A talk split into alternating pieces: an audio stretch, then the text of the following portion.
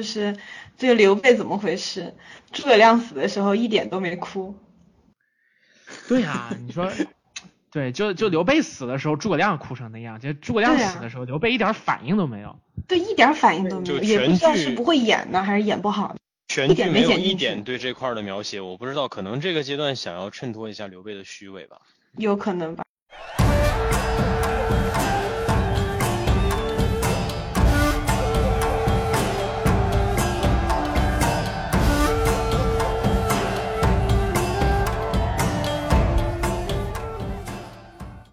大家好，欢迎收听我们这一期的节目。我们这期的主题是电视回忆。对，连老师在这儿本来以为四个人一起说，没想到只有他自己一个人发出了这个声。对，然后他还蛮尴尬的，他现在就在用笑在掩饰自己的尴尬。然后还不停的说然后，其实是为了掩饰他没有想清楚接下来应该说什么。我想清楚，我只是想让大家介自我介绍一下。大家好，这位正在崩溃的老师就是韦欧，然后我是喵晨，然后我是林子，然后还有一位身体在这、灵魂不在的朋友，他不知道为什么没有发出声音，可能是因为他在找连麦的女人。AC 老师他的他的他把肉体留给了我们，他的灵魂飞向了光明的未来。A C 老师还是不说话，是断掉了吗？那个我的灵魂已经离开了这里，然后目前在这里的是我的肉体，肉体上面的二维码呢，扫描一下可以直接连线到我的个人服务平台。我还以为你身体上的二维码扫描之后，你的身体会出现自发性的机械运动，然后可以完成一些，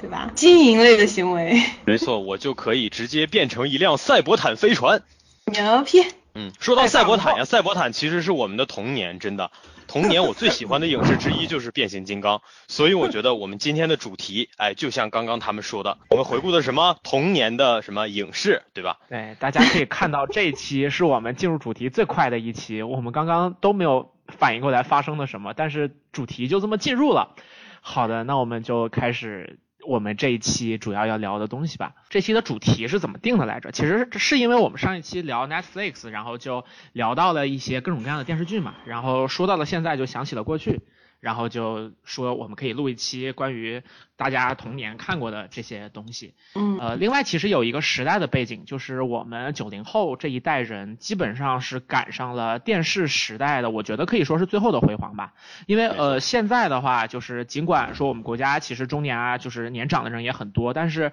最有活力的一批电视内容的制作者，基本上已经移就是移动到网络平台了。然后电视上就是呃最新的东西的制作，基本上也从之前的一些经典的电视剧变成了现在的各种各样的综艺呀，然后呃就呃音乐类的，然后那个就是呃或者说是明星参与的这些节目。然后虽然好的电视剧也有，但是像之前的那个时候，一个是好的电视剧非常多，另外一个是大家都在看，能够引起全民讨论的，它成为大家精神世界当中主流的这种消费品的日子，实际上是已经过去了。而我们这一代人，相当于是在自己非常非常年纪非常小，然后也可以集中注意力的这么一个时候，赶上了他们最后的辉煌吧。所以说，对于我们来说，这些回忆其实还是挺珍贵的。呃，所以我们就想说，可以总结这么一期，去聊一下大家曾经看过的、影响过自己的这样一些电视剧的一些内容。对，没错。嗯，总结一下就是大人时代变了，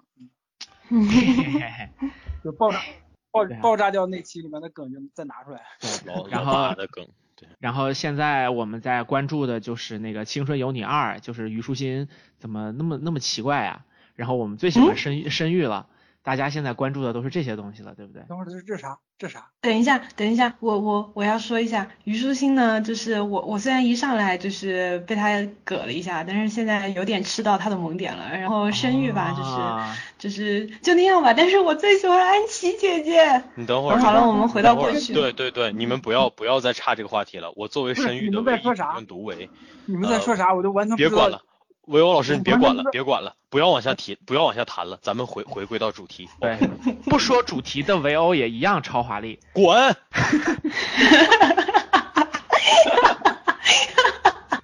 行了行了，好，回归回归，我我们 back to hip hop。对我我我们这一期主要说的还是怀旧电视剧嘛，对，就 A K A 童年电视回忆，It's me。嗯，嗯你继续，好，继续。续。你要不要一段 B-box？我现场给你打。这是分手厨房，你这是什么比较？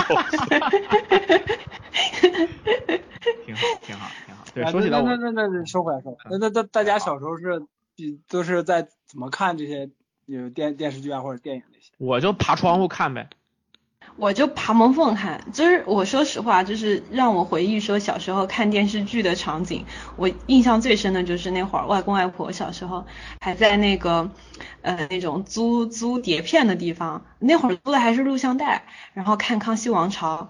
然后我就每天那会儿我幼儿园嘛，我就得睡得比外公外婆早，然后我我假装睡了以后，他俩就开始看去了，我就扒着我房间的门缝，然后探个头出去跟他们一起看。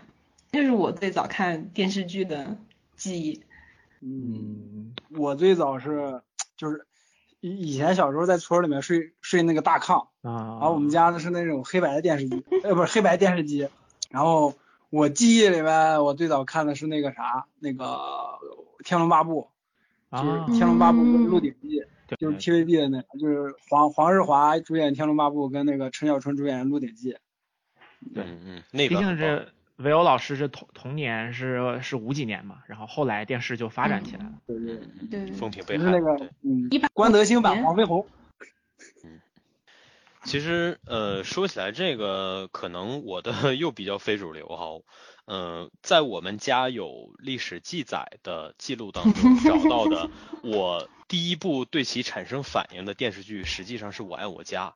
但是那个时候其实我应该特别小，我应该只有三四岁吧。当时我记得是那个东北发大水，好像是呃，然后呃吉林发大水应该是，然后这个当时我们举家跑到那个哈尔滨双城去投奔我大姨，然后当时在大姨家的时候，电视上放的，当时放的正火的就是这个我爱我家。然后，呃，根据我妈的描述，就是当时我虽然可能什么也不懂，但是对这个电视剧还是比较有反应的，就是我会会有一些，就是你会有反应呃，不要往下继续了，OK，我只是因因为大家都在说第一第一个关于电视剧的记忆嘛，但是这个记忆其实不是我自己的，啊，我爱我家是我爱我家，我看了一下是九三年首播四十集，九四年续播八十集。印象当中有记忆里面最初看的几部电视剧有什么呢？有《康熙王朝》，然后有《啊康熙微服私访记》那会儿就比较那什么了。对，有《西游记嗯，是《西游记》，然后是《西游记》那就是一位国际巨星主演，非常嗯重要。嗯嗯嗯，这个必须不得不提，一阔人上优雅，四书五经六小龄童。我觉得你就是想说第三那位？那呃，是一个对，呃，日式 idol。嗯，日式 idol。那么说起这个看影视的这个媒介啊，大家基本上就是也都是电视是吧？用电视居多吧？对，那肯定啊。就是我觉得其实我相比起来，可能还比较那什么一点儿，就是我从小爸妈在这方面管教其实是比较严的，然后呃，我我的。爸妈，我我的我爸稍微有一点就是看电视剧的习惯，然后我妈的话其实很不喜欢这个东西，就是她在我小的时候一直给我传递就是一个观点，就是以不看电视剧为骄傲，她觉得看电视剧是浪费时间之类的。但是反正现在她这个看手机的时间也不比我少，反正就是大家到最后都变成了就是对自己最讨厌的接受，对对接受的这种。所以我你家真的状况看的。我家还挺像。嗯，对对对，就是反正有一些人就会相相对来讲比较觉得看电视剧浪费时间嘛，呃，所以说嗯其实像呃，我觉得我们这一波人会有集体记忆，就是大家很多人小时候都看过《还珠格格》呀，或者《情深深雨蒙蒙》之类的，我就都没有完整的看过，我顶多就是知道赵薇演的是小燕子，林心如演的是紫薇，除此之外的。就是再去了解它的剧情，比方说《还珠格格》是怎么个还珠，这些就都是我高中甚至大学之后，就是自己查查资料，然后去才才才能看到的这些东西。哇，我真的好想和苗晨抱头哭哇！我小时候，我爸管我们家的电视机，然后那会儿就是调频是可以手动搜索调频的，然后每个频道可以自己去选，然后我家只有央视一到六套，然后就是电视剧只能看一些正剧，像《康熙王朝》什么大汉什么东西的，嗯，然后大汉对大汉？大汉天子你，说清楚。好的。回事大大汉天子还是什么孝庄秘史这一类的，然后别说就别的电视剧看不了，然后综啊，艺也孝庄不看秘史就是那个马景涛跟宁静一起演的，然后宁静在演完那个之后，因为跟马景涛搭戏，差点获得了永远的宁静。你们刚刚说什么？你们刚刚说啥？永久受损。说校长又马景涛。刚刚喵晨说那个宁静和谁？我我我听不见。喂喂，马景涛已经聋了。哎，马景涛，哎，我关于马景涛最早的记忆，你知道是什么吗？是《倚天屠龙记》，就他跟叶童演的那个。我的天呐，就是《刀剑如梦》，就周华健唱那是主题曲《刀剑如梦》。看就看出年龄差距了，对不对？嗯、好，那么啊，周海媚，周海媚演的那个周芷若，对，然后就周海媚把那个珠儿吧推下山崖那一幕，然后就给了一个那个突然就往前推推镜头的那个周海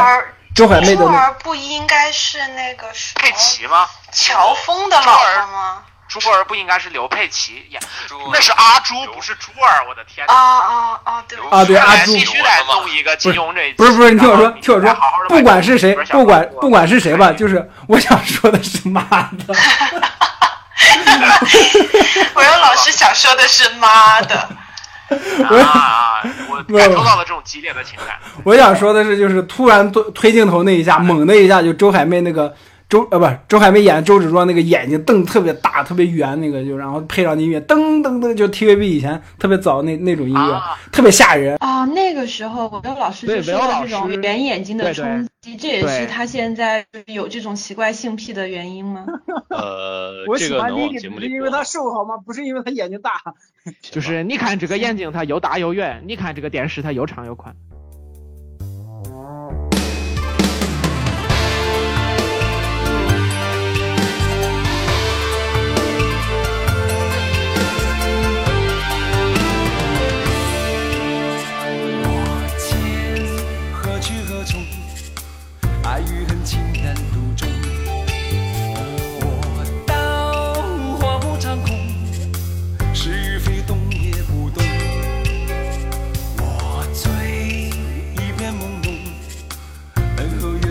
是幻是空。我醒一场春梦，生与死，一切成空。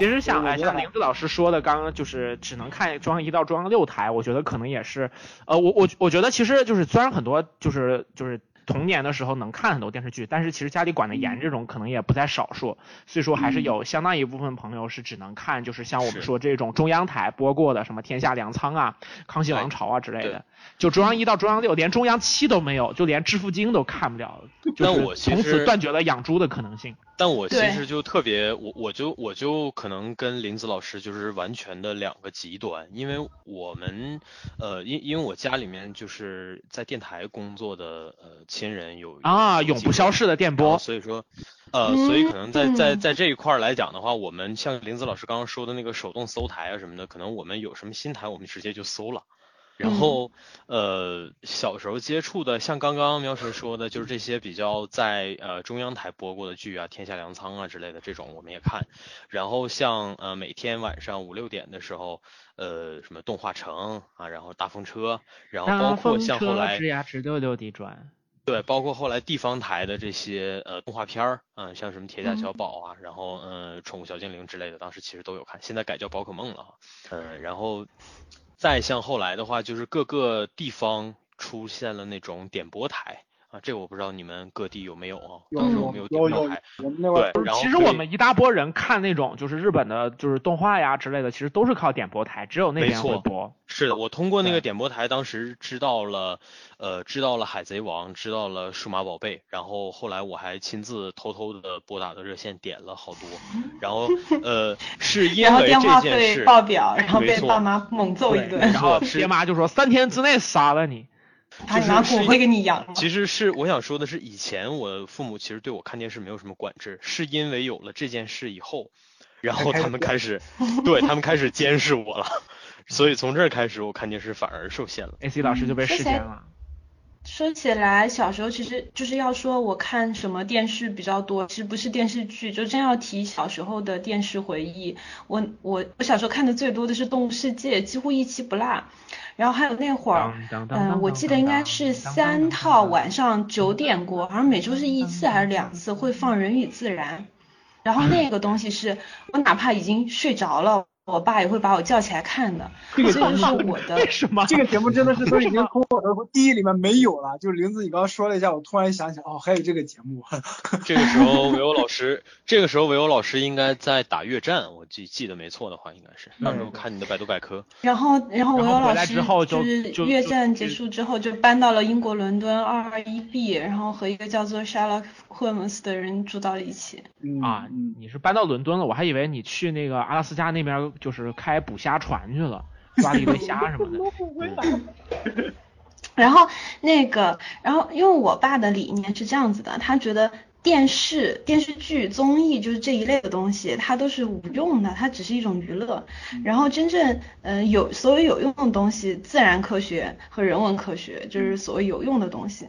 然后那会儿电视上真正就是说言之有物的人文科学其实不多，就当然到后来什么百家讲坛什么的，我爸会成天把电视放在那儿，当然他也不看。然后还有就是，嗯，《动物世界》和《人与自然》就当时非常好的，就是自然科学这一类的东西，因为它放的都是一些大部分都是一些引进的国外的纪录片嘛，嗯，然后就看那个比较多，所以在我的认知体系里头，就是关于人文和社科这类的素养极其的低下，然后在自然天性这一方面，我就走的比较远一点。我觉得其实上一辈人很多，因为中国相当于是有一代是工程师治国嘛，然后就是嗯整个对于这种就是经世致用的要求特别特别的高，然后美学教育其实放的特别低。我想起来之前知乎就有一个问题说，就是说人类就是真正的重要的生存下去的方向，其实现在就一个就是造火箭，为什么不发动全人类都去造火箭，还在研究什么美学啊，研究什么什么人文社科之类的干嘛呢？然后梁边妖老师就是一个知乎上非常有意思的答主，就这么回答的一个问题，说你怎么说服他呢？你强奸他，你 你派出最身强力壮的人去强强暴他，然后因为他每天都在研究火箭，他必然没有反抗的力量，所以说你就可以随便强奸他。然后呢，你可以让郭德纲强奸他，然后他被奸的非常的难受，然后他说你别老让郭德纲强奸我，你让刘亦菲来行，然后实在不行林志颖也行。然后你跟他说不好意思，那个美学已经死了，现在人类当中最帅的人就是郭德纲。他说那我让最丑的人来强奸吧。他说对不起，美学已经死了，现在世界上最丑跟最美的人都是郭德纲。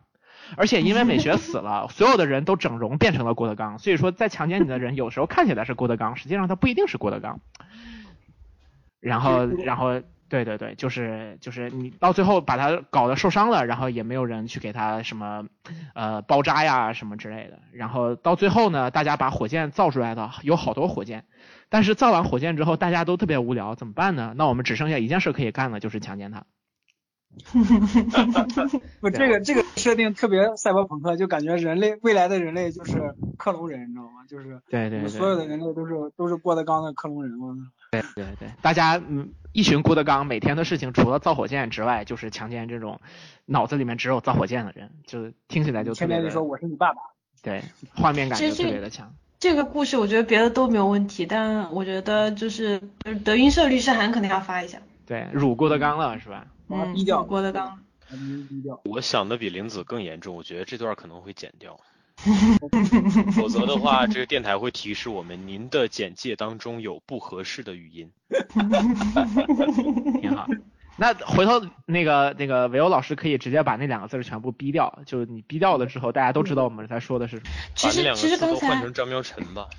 其实刚才喵晨说那一段，我觉得还挺有意思的，因为怎么说，美学这个东西，它其实是一个很很，如果说起来，它是一个很飘的概念，就是特别是当我们如果真的面对面要去谈论一个东西，它究竟美不美的时候，实际上是充满争议的。对于美这个东西究竟是什么，其实没有办法去把它进行一个量化的去对去形容，但是就。嗯，反正我电视剧看的也少，然后老电视剧呢也看，但是当然也很少。然后现在的电视剧就是偶尔看一看大家的剪辑啊，或者一些吐槽的 UP 主发的一些吐槽视频。然后不说别的东西吧，你不说那个道具啊什么，服化道都不说了，就说后期调色的那个阿宝色滤镜，它就已经几乎丧失了我对于屏幕里的人脸的一切审美，就是。就是美到底是什么？就是是在滤镜之下，所有人都像纸片人一样，然后浓眉大眼，然后黑发红衣就叫美，然后还是说每一张脸上都带有它的应该有的沟壑和细节，应该有的粗糙和嫩滑，应该有的这一切的残缺，对，就是嗯。滤镜这个东西，它真的有时候把很多美都给抹除了，但是在有的时候，你又觉得戴上它是美的。这个东西，因为因为过去的电视里头，它当然也会进行调色，但是它不会有那么如此，嗯，怎么说呢？超过超过了一个对，如此夸张的一种东西。但实际上损失了太多。从这个角度上来讲，我突然想起之前就何冰参加圆桌派那一期里面，他就跟那个窦文涛聊到了一些关于京剧的内容。他其实说了一些我还印象挺深的，就是说，呃，当时窦文涛是提说，就是像梅先生他的身段在任何一帧里面剪出来，他都是特别美的。然后他们提到了一个是梅艳芳吗？还是谁？梅兰芳。梅先生，梅梅兰芳，这个不要不要梅先生，你直接上来一个梅先生，别人会不知道你在说谁。说京剧说梅先生还能不知道是谁吗？就梅里尔斯特里普吗？对对，对不起，我我把我们的听众当傻逼了，对不起。哎，其实你你哎，你看你说到这一点，他就就是跟我接下来要说的反而是相关的，他就提到的说为什么就是我们的传统就是很多电视剧当中变中间这个事儿这么重要呢？然后他就提了说，其实像很多很老的时候，就是这种京剧啊，它虽然是非常就是很纯粹的艺术，但是它里面为什么有脸谱呢？它里面为什么要画成那个样子呢？它其实是先天不信任观众的，他并不信任说观众你有你愿意来看我这个东西，去为我这个东西动脑子的这个步骤，他不相信，所以说他先天把所有东西都给你限制好了，红脸就是好人，白脸就是坏人。同时还有就是，你看，呃，京剧里面旦角的扮相，就是他提到说梅梅兰芳梅先生在晚年的时候，其实身体已经很富态了，很丰腴了。但是他在画的时候呢，他把那个鬓角一贴，他的脸还是瓜子脸，实际上跟咱们现在的那种滤镜是非常像的。就是就是何冰老师说的比较有意思，说现在是直接拿斧子削，对吧？你直接把人脸就削成瓜子脸，但之前是贴，你鬓角一贴，所有的人脸就是巴掌那么那么大一个。但是哈，就是所有之前的老的艺术家，他们尽管有这种脸谱的限制，有这种扮相上面的限制，他们每个人最努力在做的事情就是摆脱那个扮相。他尽管在诠释同样是这是好人，这是坏人，但是他有不同的路径去诠释他。他里面就举了一个就是唱张飞的例子，大家觉得张飞是对吧？就是这个叫环，就是抱头环眼，燕汉虎须，然后非常非常威风霸气的一个人。但是他有的时候一个很好的京剧演员演张飞，他可能演的跟个娃娃一样，演的是特别可爱、特别萌的那一种。我觉得这其实，在聊到审美这一点的时候，也是一个取向。在我们这个国家，尤其是很多电视剧的文本是很传统的文本，呃，就是在操作这样的故事的时候，它有一个传统的中间可以变。但是我当时的那一代人，我觉得这个跟当时整个一批电视工作者的文艺素养和这些表演，就是就是演员的非常高的这个职业素质是有关系的。他们就是用着非常经典的文本，然后。在那个框架里面，他在用自己的努力去取，用不同的方式去诠释这个角色。所以说，在在在那个时候，就是这些电视剧里面，能在一些经典的场景给我们特别深的那种印象。那其实现在来讲的话，我觉得就是同样，他们拍这个电视剧也保持着这种不信任观众的这个传统。可是现在的很多从业者，他的分量可能没有到那个时候的电视工作者的那个程度，所以说拍出来的东西就变成了一些流于表面的就这样的内容了。嗯。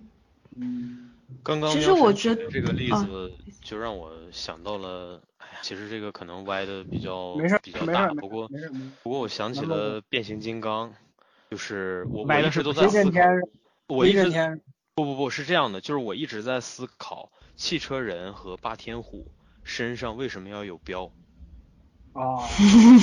啊，是的，是的。然后其实有为了给小朋友看明白嘛，小朋友还他需要有看明白这个东西。对，但是对，其实我觉得这是一样的道理，我觉得原理是一样的，包括后来变形金刚走向真人电影市场，就嗯是尽管大家都变成了碎片化的这种变形，但是嗯你在看正派和反派的时候是有特别明显的区别的。对，反派没有什么颜色。对，而且反派的造型、身材普遍不是接近正常人类的身材，对，嗯是，他要怪一些。对，比较奇怪的身材。我觉得可能嗯这些到这这这这两者之间是互通的，这个这个原理是一样的。没错对对对没错没错。就是这一些是一个为了让大家更好理解的一个先天的辨识，但是就是这些东西可能更多是在形式层面上让大家看明白，然后就是实际的内容层面上，大家要尽力去摆脱这个外在的带来的限制。对嗯其实它还是一个，它还涉及到一个就是说针对年龄段的问题，因为你如果说对于小孩子来说，好的和坏的，他你必须要做的相对分明，因为他的世界观还没有建立起来。如果你把人性的复杂真正的展现在小朋友面前，会造成他的一种混乱。但对于成年人来说，没有那种复杂，实际上是失去了真实。嗯，不同年龄应该获得不同的信息和东西，这个这个应该是一个共识上的。所以分级什么时候能来？哎，这不要想了，你这个不可能的，我就直接我就这 这个连续好几期节目 Q 了，我就直接跟你讲不可能的，不要想我。跟我跟你讲，就是现在我看到的相对比较靠谱的分级都是影视网站做的。我我举个例子，比如说人人影视，它其实自己它现在是有一个分级的，我不知道是一八年还是一九年的时候建立的，它一共分了五个等级，就是按照这里面出现的内容的那种敏感的程度以及它令人不适的标准，按照这个标准划分了五个等级。嗯嗯我就这么说吧，我去年去科隆游戏展，然后每一个进场的人手上会有一个就是不同颜色的彩带，当然它就是为了标识你说你你买了票的，这样你出去进来可以不用重复买票。那个彩带的颜色会根据你出示的身份证件的年龄有五个等级的分级，这样你去试玩的时候，他会对他会拦你一下，因为颜色就不一样，每个年龄段。嗯，哇，嗯，挺好挺好，这种林子老师，你就是德云社的吗？呃，是我我我觉得是这样的，就是这个东西，呃，有没有可能不一定有作用，但是呃，一定得有。对你做不做就是另一回事儿了。嗯，有没有可能作用可能不大，但是你有做不做就是另一回事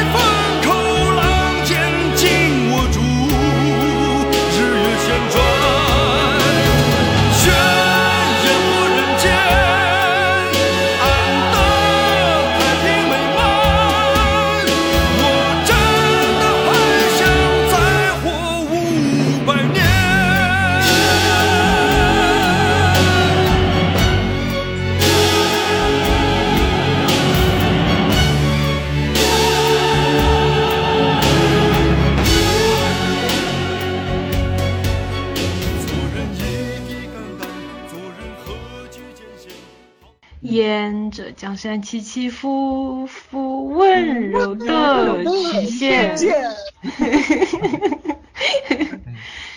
康熙王朝真的是一部，就怎么说呢？它的体量也挺大的，然后制作也非常的精良，然后而且它展现了很多方面，我觉得不同的身份或者年龄去看都有可以吸引其中的那个嗯的故事剧情在里头，就还蛮有趣的。少年的康熙，然后中年康熙，然后就陈道明，我就是呃，你像上上我们上一辈人，其实对陈道明印象最深的是《围城》啊，他们很多人看过《围城》的电视剧，就是陈道明和英达一起对对的戏。但是我觉得对于我们来说，对他印象最深的，真的还是《康熙王朝》，就是他演皇上，就是现在一看到他就就有就就有皇上的感觉，然后他自己也有经典台词：“你好大的胆子！”就是就是就是 就是对对对对我们来说印象最深的真的是这个。然后小时候跟我爸看《康熙王朝》，就结尾，嗯康熙在最后可能也知道自己寿数将近，然后就是开始大宴群臣的时候，哎，那那个是百百百叟宴吧？应该是对，应该是他他把那个乾隆的百叟宴挪到了那个康熙上。那对，嗯敬给了在角落里面缩着的明珠和索额图，这俩人自己就是分别就是捧康熙的大阿哥呃太子和二阿哥，然后嗯。分别都把自己捧死了，两个人贬为庶民，穿着普通的衣裳，然后康熙敬了他们一杯酒，然后这两个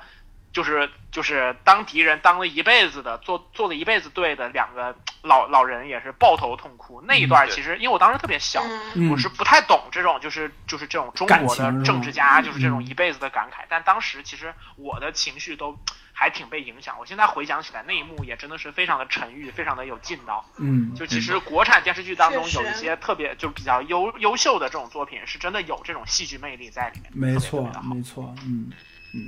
尤其是其实明珠啊、索额图啊这两个人都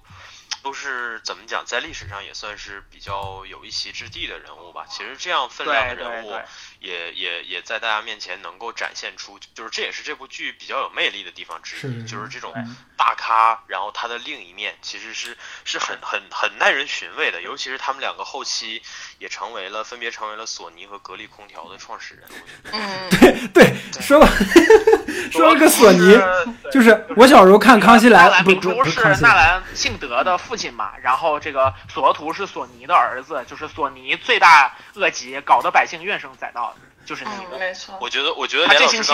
索尼这个月会免又会免了我买过的游戏，我又踩雷了。索尼真的是这样是这样呃是这样我，哎这我锁狗，我觉得连老师刚刚想提的是，确实有一个大臣叫索尼，是吧？不是不是，我是想说的就是这个大臣，就是我小时候看的时候，就是我就是索尼不是先出来的吗？就是斗鳌拜的时候，索尼先出来的。嗯我那会儿就纳闷儿，哎，你是爹吗？对，然后哎，为什么中国清朝的时候有一个大臣用一个日本牌子的名字来做自己的名字？对我那会儿就我那会儿就纳闷儿，，Beauty it makes our people angry。然后然后我然后我我也忘了我那会儿是怎么知道的有索尼这个牌子，是吗？其实我小时候觉得大部分《康熙王朝》的内容都不太看得懂，然后我一直意难平的就是，嗯，童年康熙和苏麻拉姑，最后没有很好的走到一起。这个事情就是我印象，我印象当中最印象最深刻的其实是兰琪儿。啊，我那个时候最直观的感觉就是这个女人好惨呀，对，挺难嗯挺难过的。就是这个感觉可能挺挺直观。不过那个时候还小嘛，也就只只能有这种感觉。然后，呃，其实这个和格尔丹的那整个那一段战争打下来，我觉得就是那个可能是我，嗯、第一次一就是认识到什么叫惨烈。嗯，就是惨烈这个概念和单纯的惨还不一样，惨是蓝旗儿，但是整个那一段我觉得可以用惨烈来形容。嗯，哎，其实你要这么说的话，我想起我小时候看那个姚雪银写那李自成的小说，中间也有一段啊，是他们就是就是李自成跟高夫人做主把惠梅嫁给袁世忠，结果中间袁世忠叛变了。然后就是相当于他被那个，就是他本来自己有喜欢的男生，然后他俩也两情相悦，结果结果那个把她嫁给了一个别人，然后她变成了一个别人的妻子，然后那别人还叛变了，还变成了叛徒。就是就是我小时候看那一段的时候，我也非常非常的崩溃，就是有，有《这样的感觉。孝庄秘史的时候，他明他明明喜欢多尔衮，最后嫁给皇太极，结果多尔衮还活着，那段也非常的虐心啊。就康熙王朝，就是他基本上是捋了一下康熙他的政绩那些的嘛。我感觉这部电这部电视剧，对我感觉这部电视剧给我最大的帮助就是我学历史的时候，后来就是初中，后来初高中时时候学历史的时候有一个系统性的方法了，就是我发现每一个朝代每一个章节基本上都是政治、经济、文化，然后这三大这这三大点在那个康熙王朝里面都有。就我回头去捋的时候，我发现都有啊、见证了一个优秀的文科生的诞生，然后最后考到了，不好意思，啊，没错，嗯，考到了一所大专院校，他考到了什么？不好意思，我想听一下。就考到了一个大专院校。哎呦，这个学校没啥，哎呀，问题不大我们都。是哈佛的嘛，对呀、只要你不是就是心向心向文科，然后最后学了理，然后然后然后还因为学不下去辍学了，我觉得就 OK，就是是这样，我是心向理，但是后来学的文，就是因为我家里面都觉得我看书比较多，我写东西写得好，就全让我上文科，然后我就懵逼了，我说没啊，我的理想是当物理学家，我要改造，不是，我要站在人类的未来啊，我的改造人。我我的理想是这个呀，为什么要让我学文科呢？十八号，所以朋友们知道我们这一期片头为什么可以变成一辆赛博坦飞船了，都是因为韦欧老师。对，韦欧老师把你改造了。对。我也想，我想我被我韦欧老师改造身体，然后韦欧老师，我每每天走的时候，韦欧老师还会跟我说 “good hunting”。不会，不不会的，因为美学已经死了。每天走的时候，韦欧老师只会跟你说 “good 刚妈的，都上去。只会跟你说这个这个于老师的父亲王老爷子。行吧，可以。哎呀，我你爷爷我小的时候什么你爷爷，明明是我爷爷。呃，这个 没毛病。其实说完了康熙王朝，也该说名著剧了。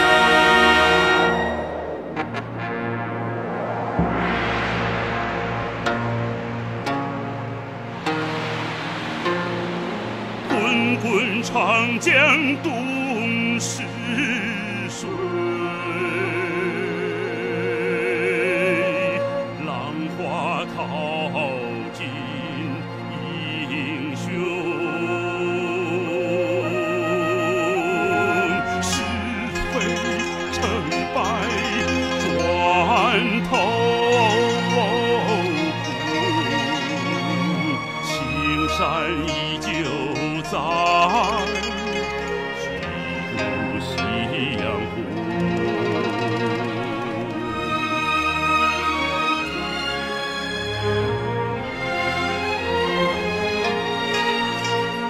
白发渔樵江渚上，观看秋月春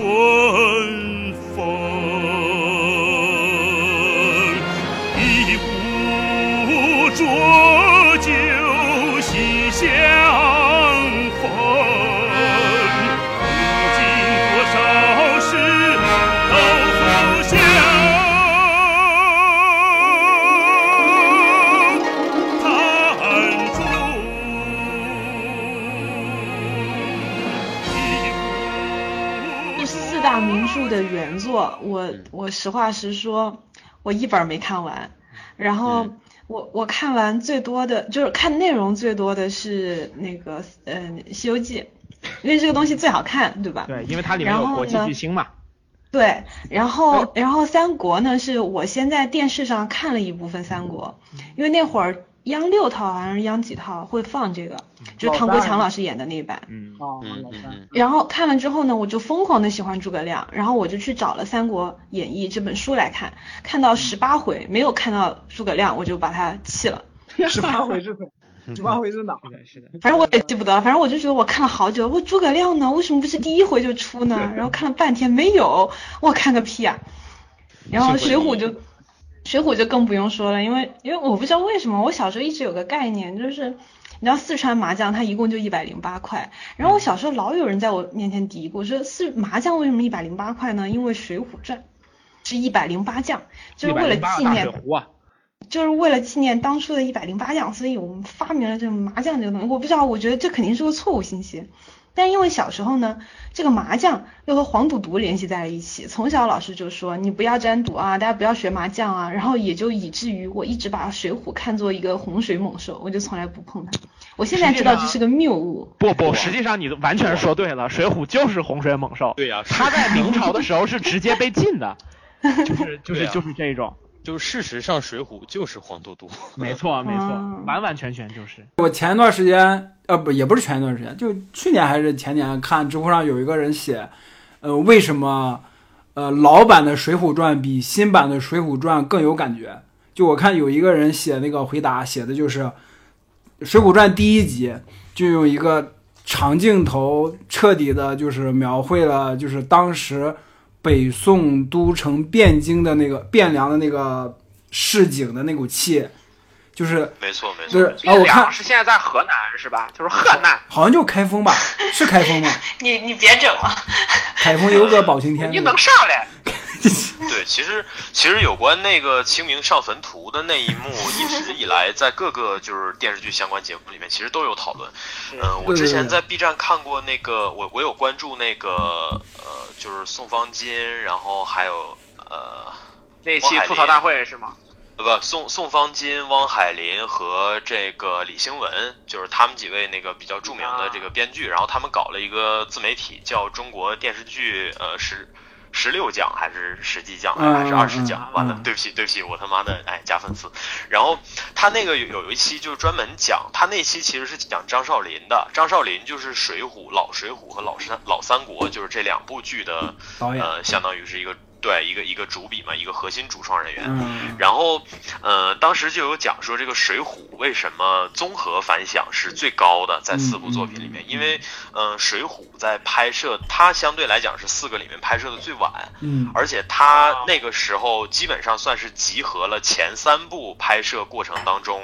所有能够吸取到的教训，以及就是能够记录下来的可以改进的点。啊，所以说，呃，这部剧相当于是就是呃拿了前面三家的经验，然后最后自己去刷本儿，对。对对对，所以说，呃，他当时的那种就是剧情上的连贯性，然后以及他呃选角，然后包括这个呃就是在武术，他们尤其强调了这个就是呃武打这块儿，因为《水浒》的武打还是很多的嘛。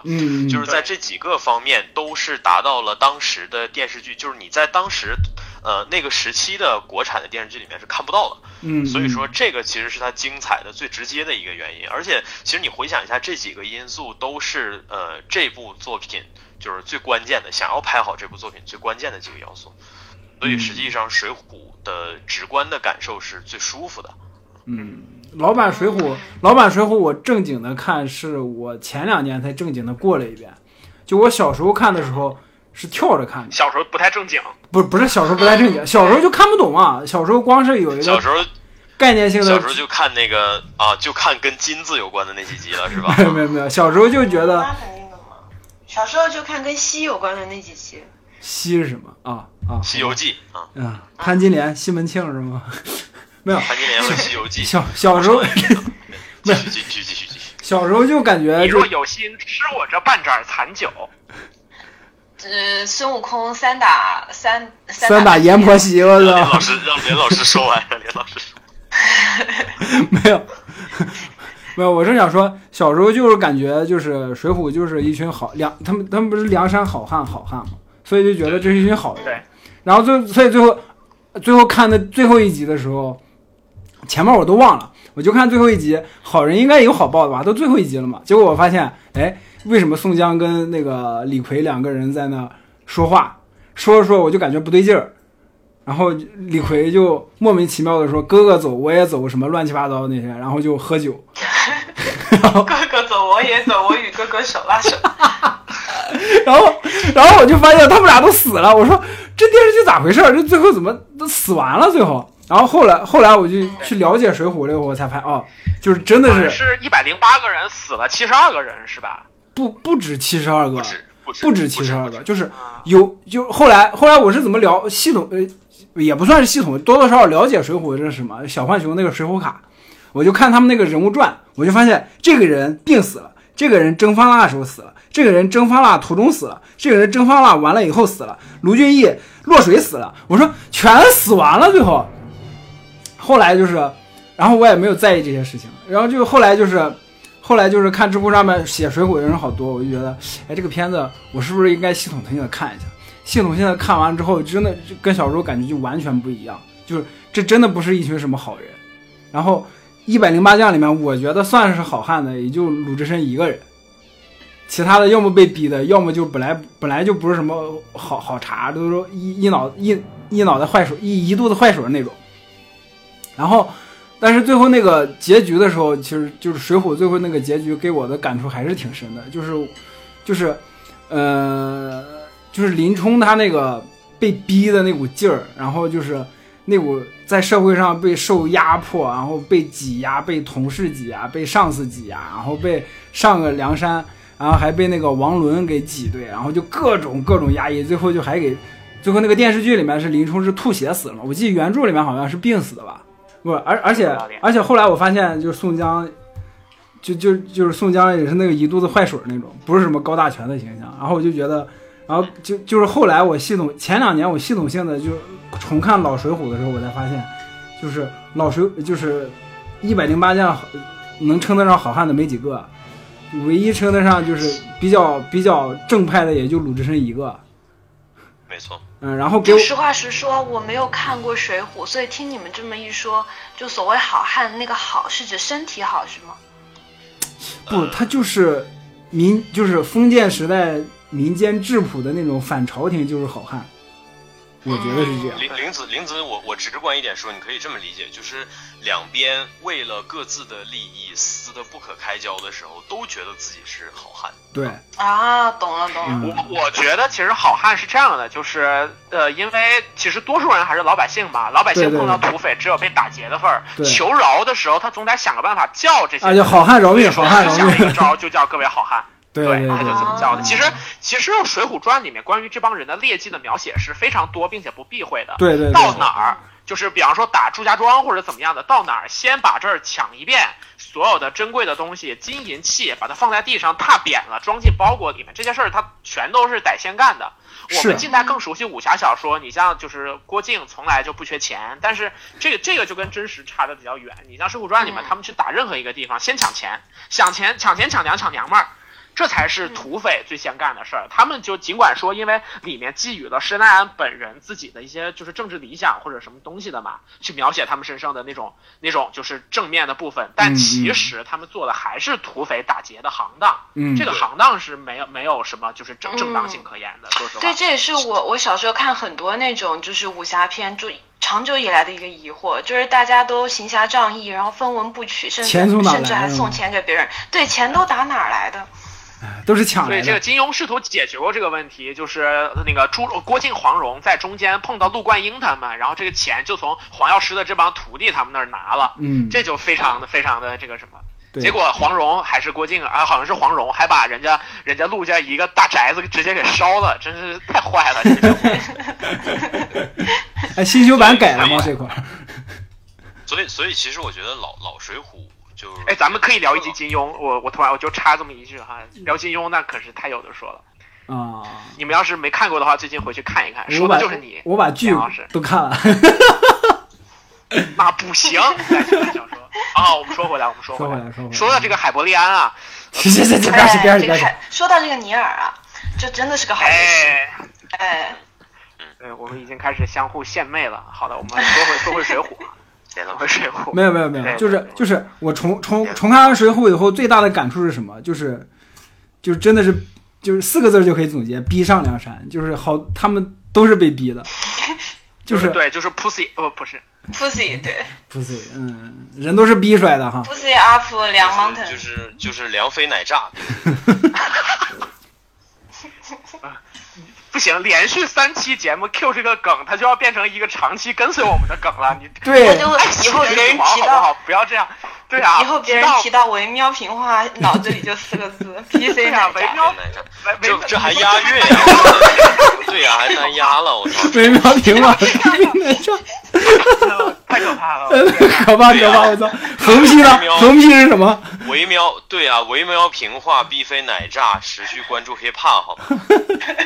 这 还是个长短句儿，我的天！快说回来，说回来。说回来，其实没有我我有一个一直憋着没说，就是和内容关系不太大，还是我想说制作，就是因为《水浒》难得在哪儿，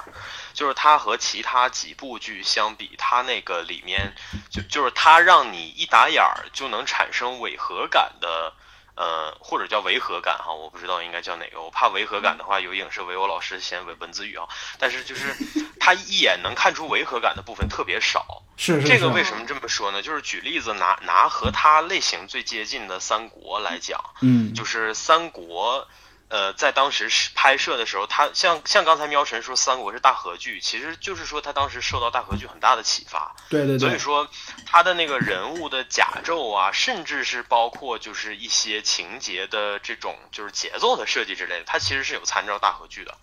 呃，人物甲胄这块特别明显，就是其实如果你没有有有有关注这个有有看关二爷的时候，其实关二爷的那个呃上战场的时候戴的那个头盔，他其实是是日本的那种。嗯，就是武士兜啊，还是叫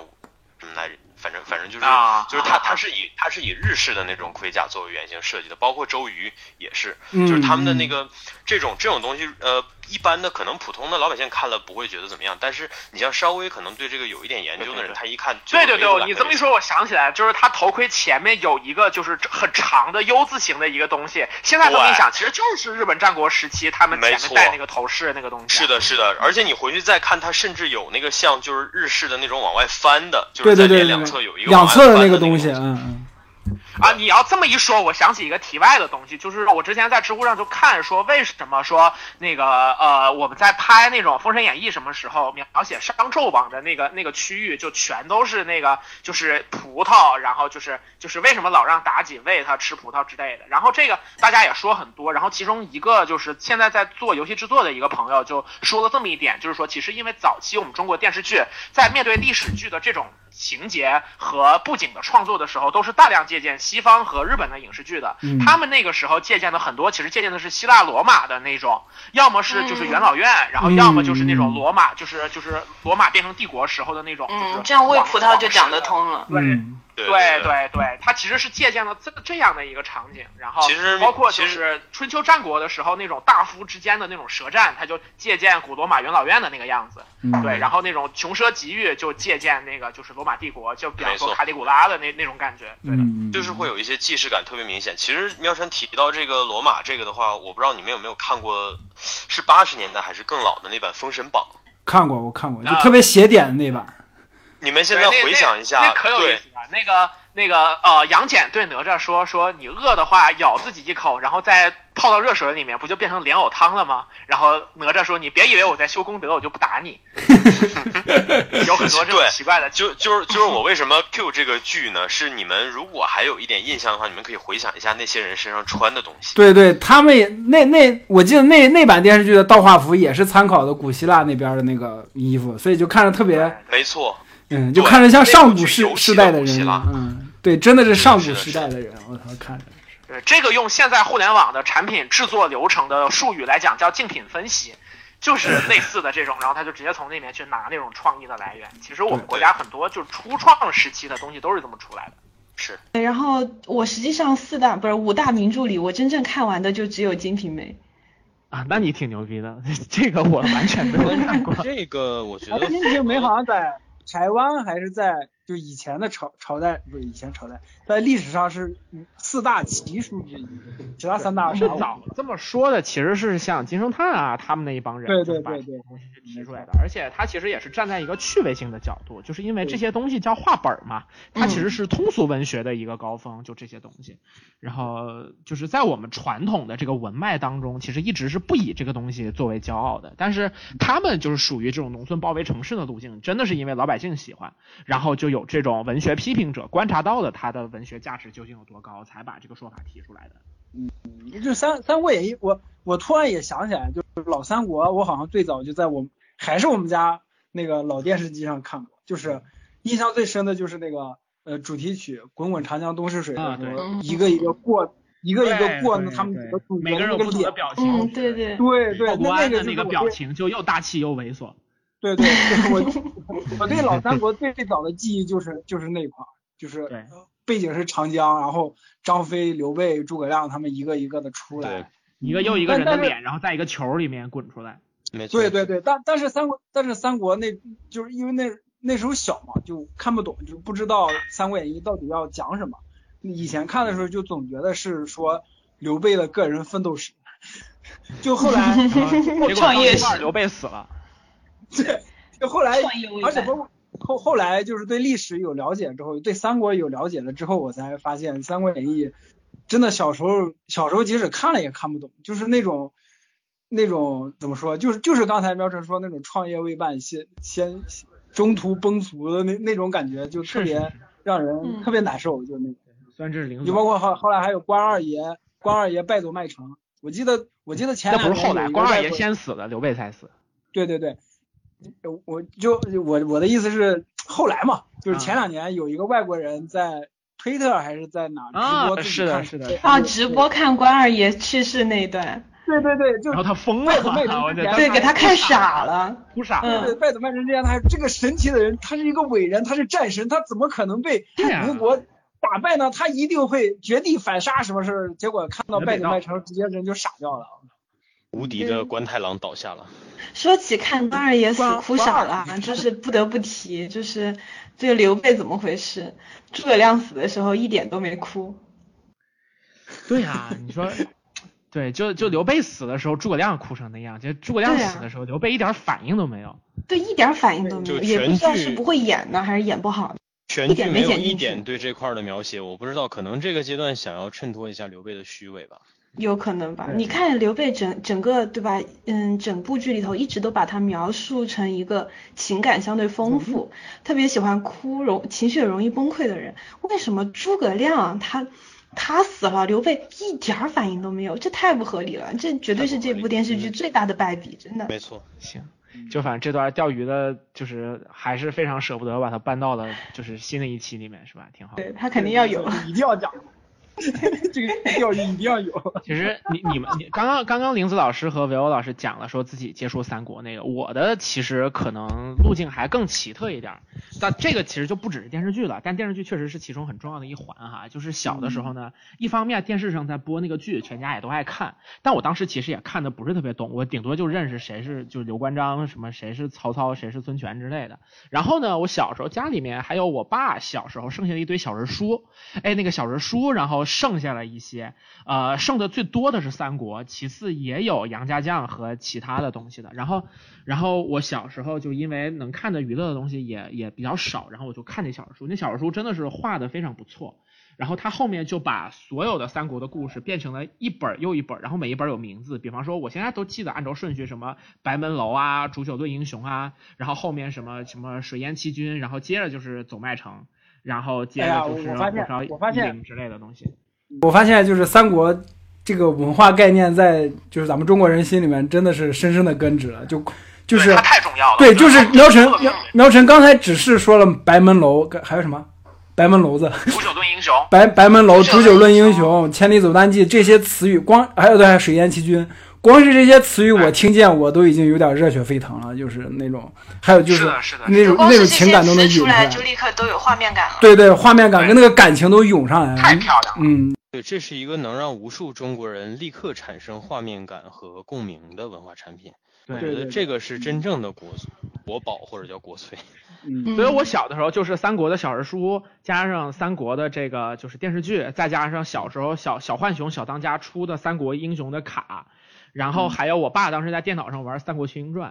然后就这些东西全部摞在一块儿，我基本上从小就是一个那种三国迷之类的。然后，但是其实就是你，他就是它造成的一个结果是说，我们反而会对一些那种情节就失去那种冲击感，因为我们太耳熟能详了。就是我们不会有像那位外国朋友一样，就是真的从零去接触这个东西。你在前面看着，对你看着关羽绝北道，看着他水淹七军，威震华夏，然后突然转瞬之间他就他人就没了。就是我们可能不会有这样的冲击感，这是两种不同的去接触这个文化的路径吧。我觉得就是反正确实也是各有各的好。其实根据，其实他的这种反应，我觉得如果牵强一点的置换一下的话，就是如果你共情一句话的话，你就想一下你看红婚时候的反应，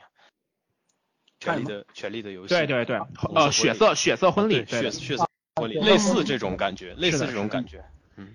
嗯。这个我哎，说到这个，我又想起在知乎上曾经看过一篇就是文章，就是说说《三国演义》和《冰与火之歌》为什么就是就是它展示的那种就是方式不一样。然后对，有一位叫沃金的用户就写了一段，然后他把冰火用三国的方式写了一段，然后写了一个目录叫“射奸谋佛雷弑狼主，走栾城猎犬脱遗孤”。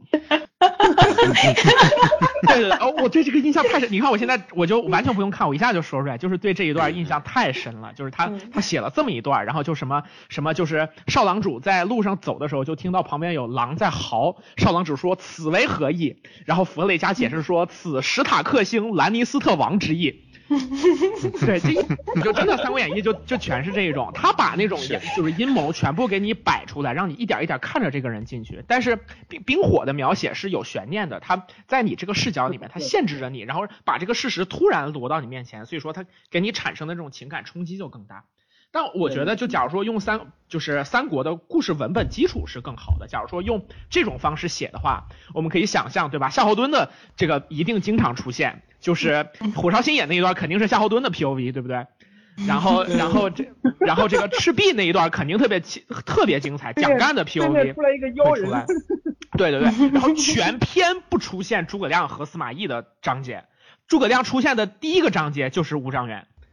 哦，对对对，肯定 就就是就是这种写法，你一想就肯定就是他让我们去重新理解这个小说的戏剧逻辑，就会非常非常的有意思。对对对，没错，大家都会，但然后粉丝粉丝就会在以前的章节里面拼出来一个诸葛亮的自己的人生。对对对，这样子自己拼出来那个反而就更带劲。不过《三国演义》本身它写的时候也是基于一个事实，就是三国的故事其实大家都知道。啊，对，这些人最后怎么样了？其实其实是早就以民间故事的形式早就流传，或者说以正史的形式早就留下来的。对，所以他去制造这种悬念是没有必要的。对，因为大家都知道。只不过他就是用了一些戏剧化的手法，可能让它变得更加精彩。不过我觉得，标晨刚刚描述的这个思路，其实是我们文化输出的一个 提供的一个特别好的好思路。没错，就是其实你可以想，可以预见，甚至未来有一些三国题材的游戏，或者是针对老外的游戏也好，或者影视剧也好，其实都是可以这样做的。嗯，就包括咱们说那个。上上期 Q 到的火风火风燎原，他的啊是的，啊这个这个现在说的会剧透，嗯留留到专题说吧。哎，我们可以开期三国的专题了，要这么说的话，都就火凤作为主主要的，然后其他再说几个别的，还可以说无双大蛇，还可以说一骑当千啊，一骑当千就就就有点有点比较画风不一样。苍天航路，苍天航路，对，哎，说起来苍天航路，苍天航路把诸葛亮。设定成一个反派，因为他的主角不是曹操嘛？啊，就是，嗯，诸葛亮那里面诸葛亮就有点蠢，诸葛亮就说曹操为什么总是不看我？为什么我从曹操的身边走过去，曹操也不看我？就那种，就那种感觉。你那是言情剧吧？这就是，哎，苍天航路是日本人画的吧？对，对，日本人，哎，不是，不是日本人，不是，是那个什么，是韩国人，韩国人在日本，那那那更画的日本人。我印象特别深刻的就是极度夸张的表现手法，包括吕布那段儿啊，那段看的我真的是，那段看完我觉得编剧绝对飞大了。还有还有就是后来关羽死的那块，关羽死的那块也是，就画的挺挺好的。就关羽死掉的一瞬间，曹操感觉到了什么？啊，就那种感觉。啊，对，关羽跟曹操也是非常有意思的这个一个，也是非常非常主流的一对 CP。其实要说 CP 这种的话，还有一部跟三国有关的，我估计男性朋友们应该基本上都不怎么知道，叫《钢铁三国志》，那个就非常非常的。林子老师有看过吗？林子老师也没有看过。算了，那就不提这个茬了，因为我对我也装作我完全不知道这个东西的样子。我以为你说的是高达那个。啊不不不不是那个，那个倒也挺有意思的，就刘刘备高达、关羽高达和张飞高达。我说出这几个名字的时候都忍不住笑笑出声，什么鬼啊？日本人非常奇怪。日本人什么东西都要往三国上套，就比中国人还要还要更狠。对，就是三国这个东西，确实是整个就是东亚儒家文化圈都没有办法回避的一个这种文化文化基因吧，可以说是，确实还是挺厉害的。对，然后那还是说回电视剧吧。我我上一期就哦不是，就是前面讲了一点，就是三国电视剧让我印象特别深的一点，就是说呃有两点吧。一点就是三国电视剧里面有非常多改编的极其精彩的台词，因为就是三国的小说其实还是半文半白的那一种，然后他把一部分关键的对话就是给他书写成了非常简练的文，就是半也是半文半白的台词，但是让你能够听得明白。就是三国每每到出字幕的那个部分，就都是非常精彩的台词。词了是人物当中的讨论，或者是我从未见过有如此。对对对，就就就那一段，安敢在两军阵前硬硬狂吠。其实你这段台词你越想写的越好，就非常非常的漂亮。这两个人的对话完全说的都是就是切中恳亲的，非常非常就就是正的那个道理。对，然后同时还同时还有就是那个就这些台词，就刚你提到这些台词。有一部分是原著里，有一部分是当时的编剧自己写的。对，你会发你会发现当时的编剧他的那个文化底蕴也是很深的，人家也能写出这种精彩的来。对，真的真的很厉害，就是能能写到这个程度，我觉得，对，就他他肯定是完全把这个东西吃透了。然后他也在他也在这种编写的过程当中寄予自己对于政治的、对于历史、对于人性的这些理解。我觉得其实就包括他们后面来写康熙王朝啊，其实这些都有。就是我们说这些编剧，他很多在作协也挂名嘛，他们其实也可以算是中国，尽管我们说文脉已断，算是一些仍然怀持着中国文人理想的一群人，然后他们在这个过程当中也在寄予着自己对于这个世界的认知。没错，没错。呃，除了这一点之外，还有一点我觉得必须得夸的，就是你像三国有很多大的战争戏什么的呀，其实很多那种我们说不仅是从这个它内容的层面上，从制作的层面上也是非常值得学习的，就跟我觉得其实跟 HBO 拍兄弟连是差不多的等级的这种。这种要求实际上拍的是非常好的，然后它它有一个。特别让我印象深刻的地方，我必须得提的就是它的美学的风格，然后跟它的摄影的结合。就它当中有大量的部分是那种远景，然后展现一个人或者一个军队的那种形象的。比方说像是六出祁山时候的远征，比方说像是就是赵云的那个呃就是就是长长坂坡，或者说是关羽的千里走单骑。千里走单骑就真的一个画面给你把这五个字的感觉全部给你体现出来，一个大远景，然后背后是。灿烂的夕阳的天空，然后关二爷骑着赤兔马，自己提着青龙偃月刀，然后就是就在那个，就是真的是你感觉他是在云水之间，就是就是一步一步的踏进去，然后走，就是一路奔向自己的兄长，就那样的一些画面是像中国画一样的，然后他。通过这样的一些场景，把那种主题，把这种中国人的气节和情怀展现的特别好，就是这样的东西，让你觉得哦，它已经不仅仅是一个电视剧了，它就是在代表着属于这个民族的一些东西。我觉得这就是为什么我们这么喜欢就是老版就是四大名著的电视剧的原因吧。我觉得他们是真的，就是就是在各个。层面各个角度上，也包括比方说《西游记》的音乐，许镜清先生就是谱写的那些音乐，然后也比方说像是《红楼梦》里面，就是用这个年轻的演员和他们在很多地方的艺术处理，就所有的这些东西，然后包括就是就是等个大概可以提一下《水浒传》里面很多处理好的地方，就是这些都是把这个四大名著当中特别根、特别就是根特别浑的这些东西，把它就是再现到了。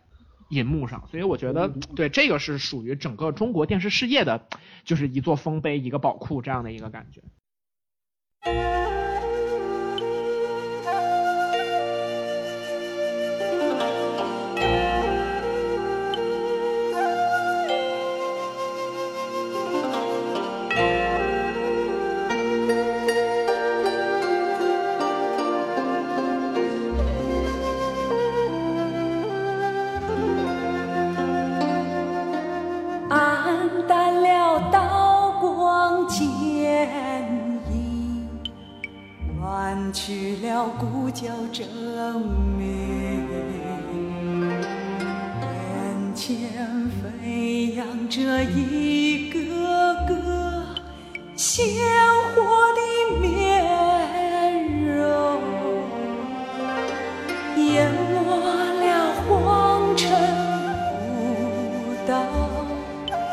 忘不了烽火边城。